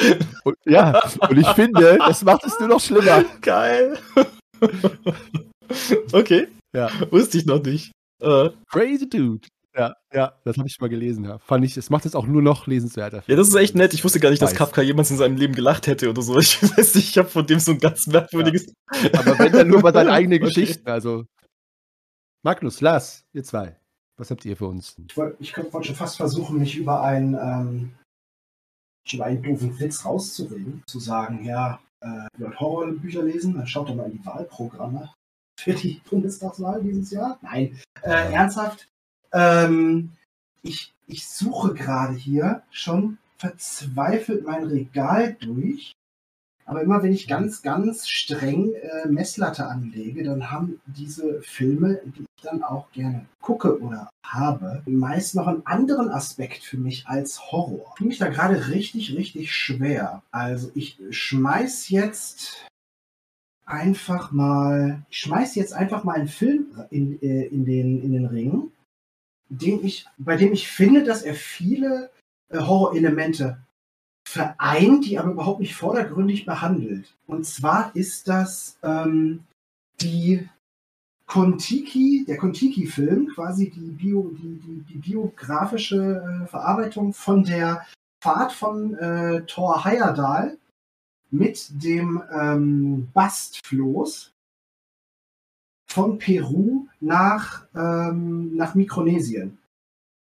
ähm, wo jemand in einer als, als, na, ich will nicht den Fehler machen und, und, und Kind seiner Zeit nennen, sondern äh, der wirklich so eine äh, Karriere machen will und ähm, wirklich fast schon bare jedes Selbsterhaltungstriebes, aber mit, mit, mit rücksichtslosem äh, Charme und, und Überzeugungskraft sich eine Crew zusammenstellt um auf einem äh, Floß quasi ähm, experimental archäologisch nachzuweisen, dass es möglich war, äh, auf, äh, auf einem Bastfloß ähm, von Peru nach Mikronesien zu fahren über den Pazifik.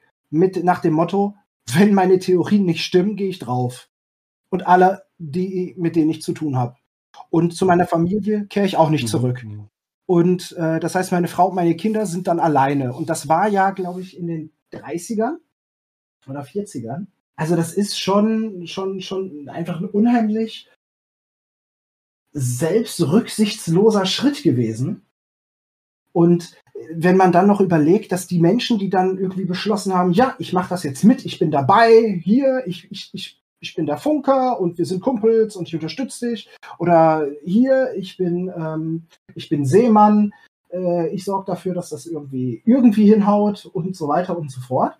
Die sich dann da plötzlich auf so, lass es 10 Quadratmeter sein, äh, mitten im Nichts auf dem Wasser, äh, umschwommen von Haien. Vielleicht packt es mich auch deshalb, weil das so eine meiner quasi meine Urangst äh, sind. Also mir reicht eine Hai-Silhouette auf einem Urlaubsfoto und äh, mir stellen sich alle Haare auf. Ähm, und dann wirklich dort, ja, mit einem mit einem äh, Barkensegel ähm, im Nichts zu äh, dümpeln. Ähm, und dann wirklich darauf angewiesen zu sein, äh, dass die Theorien von einem jungen Karrieristen sich bewahrheiten. Wie er ausgeht, sage ich nicht. Aber ja, war für mich auf jeden Fall auch spannend. Ich hätte ihn jetzt eher unter Abenteuer abgespeichert, aber damit ich eine Antwort geben kann, sage ich Kontiki. Büchern, also wo es mich wirklich gegruselt oder sich der Magen umgedreht hat, gehe ich, glaube ich, jetzt doch nochmal, äh, nehme ich nochmal Bezug auf, auf das äh, DSA-Universum und äh, nehme die beiden Publikationen Das zerbrochene Rad äh, von Uli Kiso. Also die waren auf jeden Fall nicht ohne. Ich möchte jetzt auch, da möchte ich jetzt auch nicht spoilern, weil ich glaube, die sind zwar beliebt, aber bestimmt längst nicht allen bekannt. Ich ja, also ja wenn du Interesse hast, ne, leihweise, sag Bescheid. Mhm. Genau. Und äh, das ist ja praktisch, genau, Ulrich Kisos Vermächtnis, das zerbrochene Rad. Und wurde erst nach seinem Tod veröffentlicht und äh, bezieht sich praktisch auf den Zeitraum Fex 1019 bis Prios 1021. Und ist dann nochmal äh, neu aufgelegt worden. Ja. Also das wäre das Buch. So, jetzt habe ich Film, jetzt habe ich Buch. Was brauchst du noch? Computerspiel. Wenn du dem Computerspiel-Hobby zugetan bist, Fall. dann Computerspiel gerne. Alter Nerd. Aber was war der wirkliche Horror? Willst du die Frage zurück? Vielleicht hilft es mir, genau. Und dann genau. vielleicht noch, Bitte. Ja, und wenn dir nichts einfällt, Okay, wie gesagt, ist ja auch, auch gar nicht schlimm. Mein lieber Lars. Hm. Also bei Büchern, hm, ja, vielleicht Stephen King S. Das ist gruselig genug, sage ich mal, um es Horror zu nennen. Aber auch die Millennium-Trilogie eigentlich guter Schweden-Krimi, aber hat tatsächlich für meinen Geschmack auch Horrorstimmungen zwischendrin. Der Übergang ist da manchmal fließend. Filme, also neben der Hälfte der Filme von Alfred Hitchcock, die man da nennen könnte, würde ich vielleicht sagen Das Geisterschloss. Im Original, glaube ich, ähm, The Haunting. Finde ich sehr schön. Eigentlich ist es eine psychologische Geschichte. Und Richtig, ähm, richtig unheimlich, die Bewohner ja. da Mhm. aus dem Dorf sagen schon, oh, City People, dass die das nicht ernst nehmen. Hm. Ist, eine, ist durchaus eine Empfehlung. Oder auch sehr schön The Village, das Dorf von, ich kann leider den Namen ähm, nicht vernünftig Ah, aussprechen, ja. M. Night Shyamalan. Mhm. Ähm, Ja. Sehr schöner Film, Echt?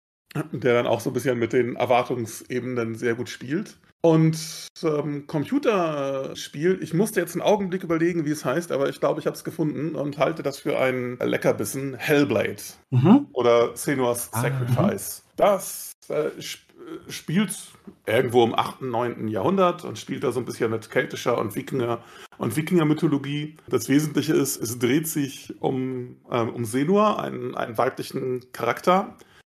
Ähm, und man spielt auch diese Senua und die hat Psychosen und begibt sich auch noch nach Norden ähm, in, die, äh, in die Unterwelt und ihre Psychoden werden immer, Psychosen werden immer stärker. Und das, und das ist wirklich interessant, zumal das auch ganz interess echt interessant umgesetzt ist. Man sitzt da dann halt vorm Bildschirm und hat seine, seine Kopfhörer auf und sie hört halt Stimmen. Ja, und, wer- und, und hat man diese Stimmen im Kopf, die dir die ganze Zeit was zuflüstern, verschiedene Sachen. Tu dies, mach jenes, dann hast du die Stimmen so ein bisschen technisch gesehen in deinem eigenen Kopf. Das ist ein interessantes Spiel, das da wirklich äh, auch respektvoll gleichzeitig, das, das schaffen die, sagt jedenfalls auch die belesene Kritik, dass die da ähm, das nicht lächerlich machen oder so Psychosen, sondern damit dann ähm, respektvoll umgehen. Ja, und da kann man wirklich so ein bisschen ins Rabbit Hole kommen, glaube ich. Auch ein ganz tolles Setting natürlich auch. Ne? Also ich habe das jetzt nur gesehen, steht ganz hoch oben bei mir auf der Liste, dass ich es irgendwann mal spielen kann. Aber ja. So, ihr Lieben, mit so vielen Empfehlungen äh, kann, ich, kann ich uns und mich gleich auch empfehlen. Und ich habe noch eine kleine Frage für euch, um das Ende dieser Folge und damit das Ende unseres Horror-Doppels, bis wir uns dann Ende August wieder hören, zu, abzurunden. Und zwar wäre das die Frage, liebe Mitmeister und Spielleiter, wovor habt ihr denn Angst? Sagt doch mal, was macht euch Angst? Hm. Okay. ja, glaube die. Wer traut? Genau, genau. Magnus hat es ja schon wir so, angedeutet. in der aktuellen Lage, äh, die wir hier haben. Ich glaube, ich habe große, große Angst davor, dass äh, meine Familie durch mich infiziert werden könnte, obwohl ich geimpft bin. Ähm, das und mich auch eigentlich damit sicher fühle. Das ist das Erste. Aber das, diese Ungewissheit äh, ist natürlich Mist. Und mit, ne, das, das ist schon, das mag ich nicht. Das ist das eine, dann das nächste, also das ist der Aspekt Krankheit. Aspekt, sage ich jetzt mal, ja, wilde Tiere habe ich eben schon angesprochen. Ähm, ansonsten habe ich gegenüber, äh, ich sag mal, ähm, gegenüber mich betreffenden Situationen, in denen ich ohnmächtig bin, in denen ich quasi der Entscheidung von anderen ausgeliefert bin, das kann ich nicht gut leiden. Das versetzt mich dann schon manchmal in, in, in, in große Sorgen. Ja, aber das, das soll es jetzt Ah, auch okay. sein. Und ich würde aber in dem Atemzug noch das Computerspiel nachliefern. Ich bin noch mal meine ganze Oh ja. Steam-Liste durchgegangen. Und damit ich euch eine Antwort liefern kann. Und zwar ein schönes Horrorspiel, und dass ich da nicht drauf gekommen bin. Ein schönes Horrorspiel für die ganze Familie oder den ganzen Freundeskreis. Phasmophobia. Viel Spaß, guckt's euch an. Ach Äh, ja. Mhm. Das macht richtig Bock. Ähm, und äh, ja, ich bin nämlich jemand, der Jumpscares unheimlich hasst. Und das ist das nächste Ding. Dann habe ich jetzt äh, Aspekte von virtueller äh, Erfahrung und Wahrnehmung auch noch verwurstet. Ich hasse es auch in Serien. So jetzt zum Beispiel bei Akte X oder so. Äh, wir sind jetzt inzwischen in der neunten Staffel und ähm, quälen uns da durch. Und äh, man sieht es jedes Mal. Sie teilen sich auf. Es wird dunkel. Man sieht eine äh, Nahaufnahme äh, der Person des Gesichtes und dann werden sie von der Seite von irgendwas umgesprungen. Wahrscheinlich irgendein armer Praktikant, der sich da einen dunklen, äh, dunklen äh, äh, Anzug anziehen musste oder so.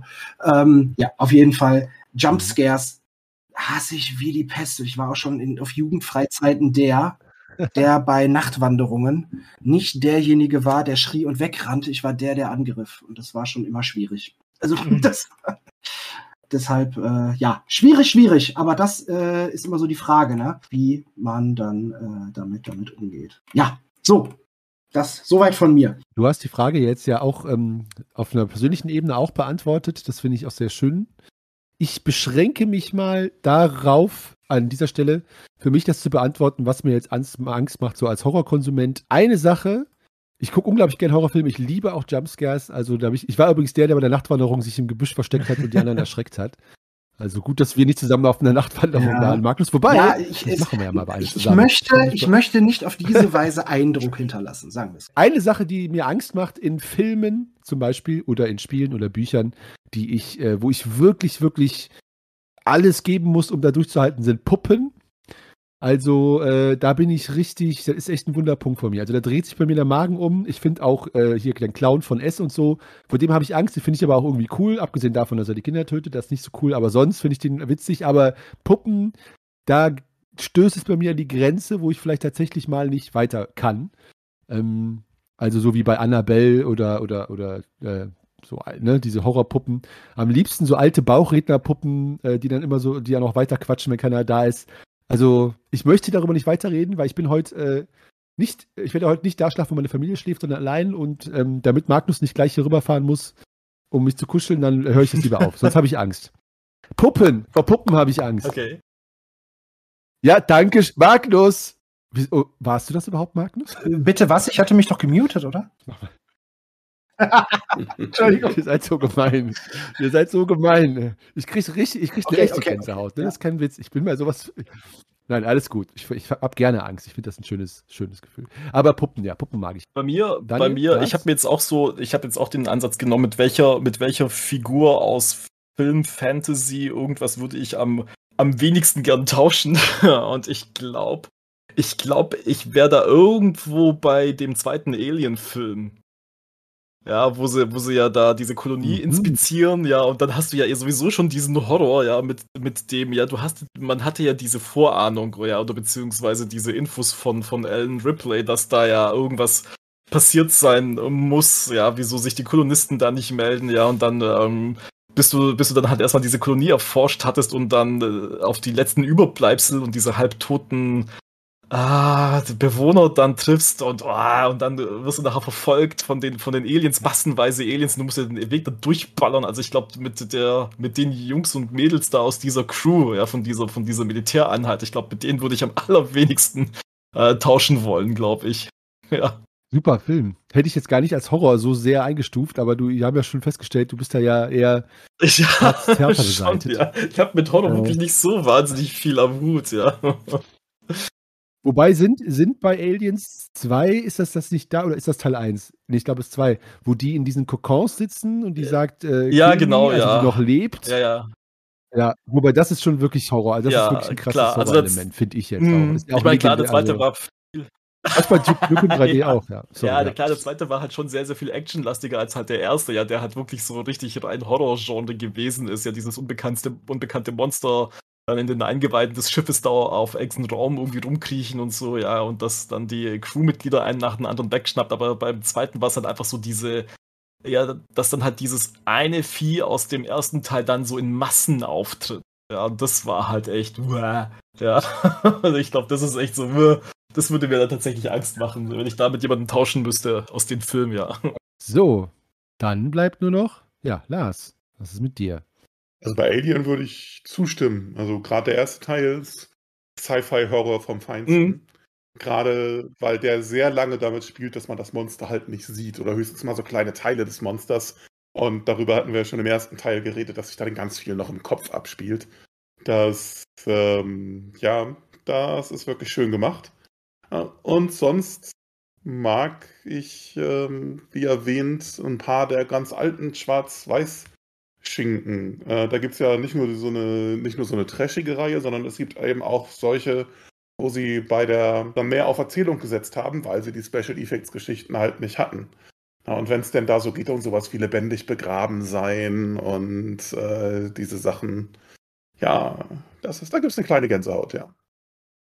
Also lebendig begraben, ja. Mhm. Gibt es auch den Film Buried mit Ryan Reynolds. Hast du den mal gesehen? Nö.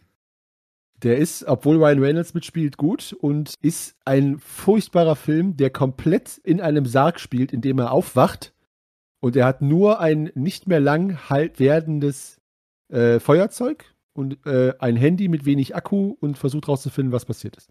Und warum er da drin liegt und ob er, ob ihn noch jemand befreien kann. Es ist furchtbar. Also für alle, die da irgendwie inkliniert sind, dass denen das nahe geht, also so wie dir, Lars, wenn du dich dem aussetzen möchtest, guck den mal. Mhm. Da ist Feierabend danach.